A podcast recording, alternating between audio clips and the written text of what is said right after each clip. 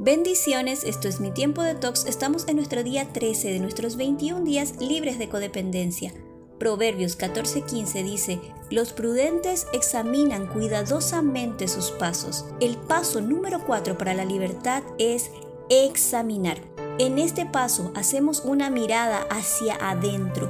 Ponemos orden en ese depósito interior para que la luz de Cristo gobierne por completo nuestros corazones comenzamos a mirar hacia adentro para sanar, para hacer un balance. Sacamos a luz todas las culpas, merecidas o no. Buscamos enojo, temor, dolor, ira y resentimiento. Buscamos victimización, bloqueos que impiden vivir y amar. Desde aquí escribimos en nuestro cuaderno de tox. Hagamos una pausa. Le pedimos al Espíritu Santo que tome el control de este momento y de este tiempo. Y comenzamos a escribir. Responde las siguientes preguntas. ¿Qué has deseado para ti? ¿Cuáles son tus secretos? ¿Tienes culpas secretas que te causan vergüenza? Sé honesto. Puedes comenzar escribiendo acerca de un área específica, por ejemplo, familia, trabajo o alguna relación con amigos. En este paso entendemos que por mucho tiempo nos escondimos de nosotros mismos para evitar el dolor. Por eso usamos ese recurso que creemos que es el más seguro e infalible, el de culpar a otros de nuestra circunstancia y condición. Culpo a otro porque es más cómodo que examinarme. Solo que mirar a otros no soluciona los problemas ni alivia el dolor. Volvemos a mirar adentro. Esta vez escribimos, ¿cuál es el límite que necesitas establecer y por qué no lo puedes hacer?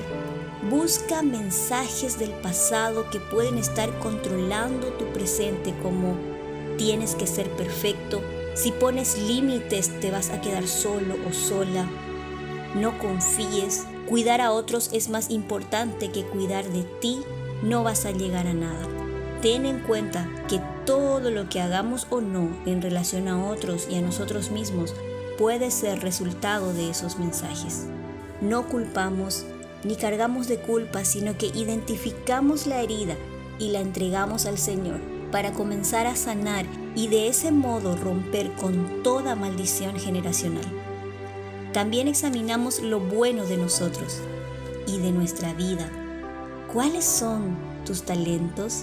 ¿Cuáles son tus habilidades, tus valores? ¿Los estás utilizando? ¿Los desarrollas? Y si no lo haces, ¿qué es aquello que impide que puedas desarrollarte plenamente? Lucas 19.1 nos dice que Jesús llegó a Jericó y comenzó a atravesar la ciudad. Allí había un hombre rico que era jefe de los cobradores de impuestos. Su nombre era Saqueo. Estaba tratando de ver quién era Jesús pero no pudo porque él era bajito y había mucha gente. Para poder verlo salió corriendo. Fue a un lugar por donde Jesús tenía que pasar y subió a un árbol sicómoro. Cuando Jesús llegó a ese lugar, miró arriba, vio a Saqueo en el árbol y le dijo, Saqueo, apúrate, baja de allí porque hoy voy a quedarme en tu casa. Entonces Saqueo bajó del árbol y se puso muy feliz de recibir a Jesús en su casa. Los que vieron esto se quejaban diciendo, hmm, mira la clase de hombre con que se hospeda Jesús. Saqueo es un pecador. Saqueo se levantó y le dijo, mira Señor, voy a dar a los pobres la mitad de todo lo que tengo. Y si he engañado a alguien, le pagaré cuatro veces más. Jesús le dijo, la salvación ha llegado a esta casa y a esta familia. Jesús vino a buscar a los perdidos y salvarlos. Aprendamos de saqueo, busquemos a Jesús, hospedémosle en nuestro corazón, arrepintámonos, restituyamos el daño y tomemos su regalo de paz y salvación. Y recuerda Lamentaciones 3:40, hagamos un examen de conciencia y volvámonos al camino del Señor.